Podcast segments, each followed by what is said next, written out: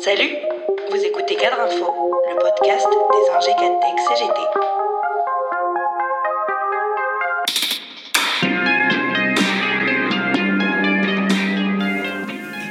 La créativité bureaucratique sans limite d'un gouvernement et d'une technocratie hors sol a d'une nouvelle fois ces derniers jours offert le navrant visage de l'absurdité kafkaïenne. L'attestation de sortie de deux pages, avec ses motifs incompréhensibles, a déclenché tant de railleries et de colère sur les réseaux sociaux que le gouvernement a d'abord balbutié avant de rétro-pédaler. Et finalement, nous demande de nous munir que d'un justificatif de domicile. Le nom même de ce troisième confinement a fait l'objet de débats depuis le point de presse de Jean Castex, au point que certains l'ont résumé par une sorte d'oxymore, confiné dehors. Encore une belle injonction, aussi contradictoire que savante. Alors qu'il y a quelques mois, les mêmes nous expliquaient pourquoi il ne fallait pas sortir, pourquoi les parcs étaient fermés, pourquoi se promener à la campagne ou sur les plages était une irresponsabilité coupable et punissable même de 135 euros d'amende. Cette affaire révèle encore une fois que la France mène une guerre déclarée par Emmanuel Macron au Covid avec des sabres en bois et des phrases creuses. Dans le genre, la députée Aurore Berger a excellé sur France 5 le soir même de l'allocution de Jean Castex, en pariant que ceux qui dénoncent aujourd'hui la pénurie de vaccins accuseraient en juillet le gouvernement d'en avoir trop acheté. On est en plein délire. Cette guerre de communication est d'autant plus insupportable qu'elle ne sert qu'à masquer l'inanité et l'échec de la politique de santé publique désormais révélée par cette pandémie, à masquer la faille patente de la campagne de vaccination.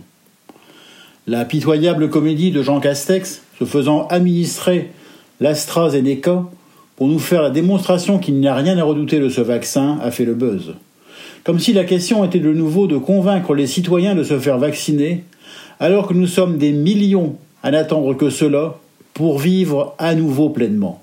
Parce que nous le devons aux plus jeunes, dont on flétrit la fleur de l'âge par des restrictions iniques et ineptes, ces milliers d'étudiantes et d'étudiants privés d'étudier, de travailler, parce qu'il faut protéger leurs grands-parents. Nous le devons aux aides-soignants, aux soignants, aux soignantes qui n'en peuvent plus.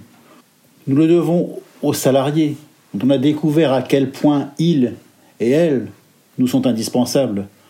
Nous le devons à toutes celles et tous ceux dont les chances de guérison s'amenuisent à mesure que les hôpitaux ne traitent plus rien d'autre que le Covid.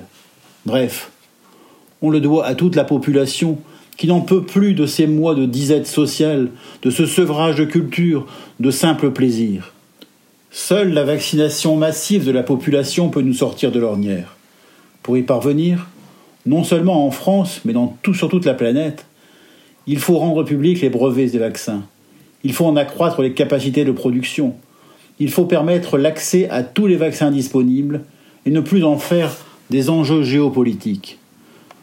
L'organisation de la rareté, de la pénurie, font de ces vaccins une source indécente de profit, une nouvelle source d'inégalité nord-sud. Sur le sujet, la Macronie s'est mise à l'unisson de la communauté en refusant à Bruxelles que l'Europe prenne l'initiative de mettre ces vaccins élaborés avec de l'argent public dans le domaine public. Il faut aussi préparer l'avenir en tirant dès à présent les leçons de cette pandémie, ce que ne fait pas ce gouvernement. En dépit de la crise sanitaire, il continue sa politique de suppression de lits, de capacité hospitalière. S'il faut quatre ans pour former les soignants qui permettent d'armer un lit de réanimation, qu'attend-on pour rendre les métiers de soins plus attractifs? Qu'attend le gouvernement pour préparer la prochaine pandémie? Pour mettre à niveau l'hôpital, organiser la médecine de ville, améliorer la santé primaire pour la prévention, notamment au travail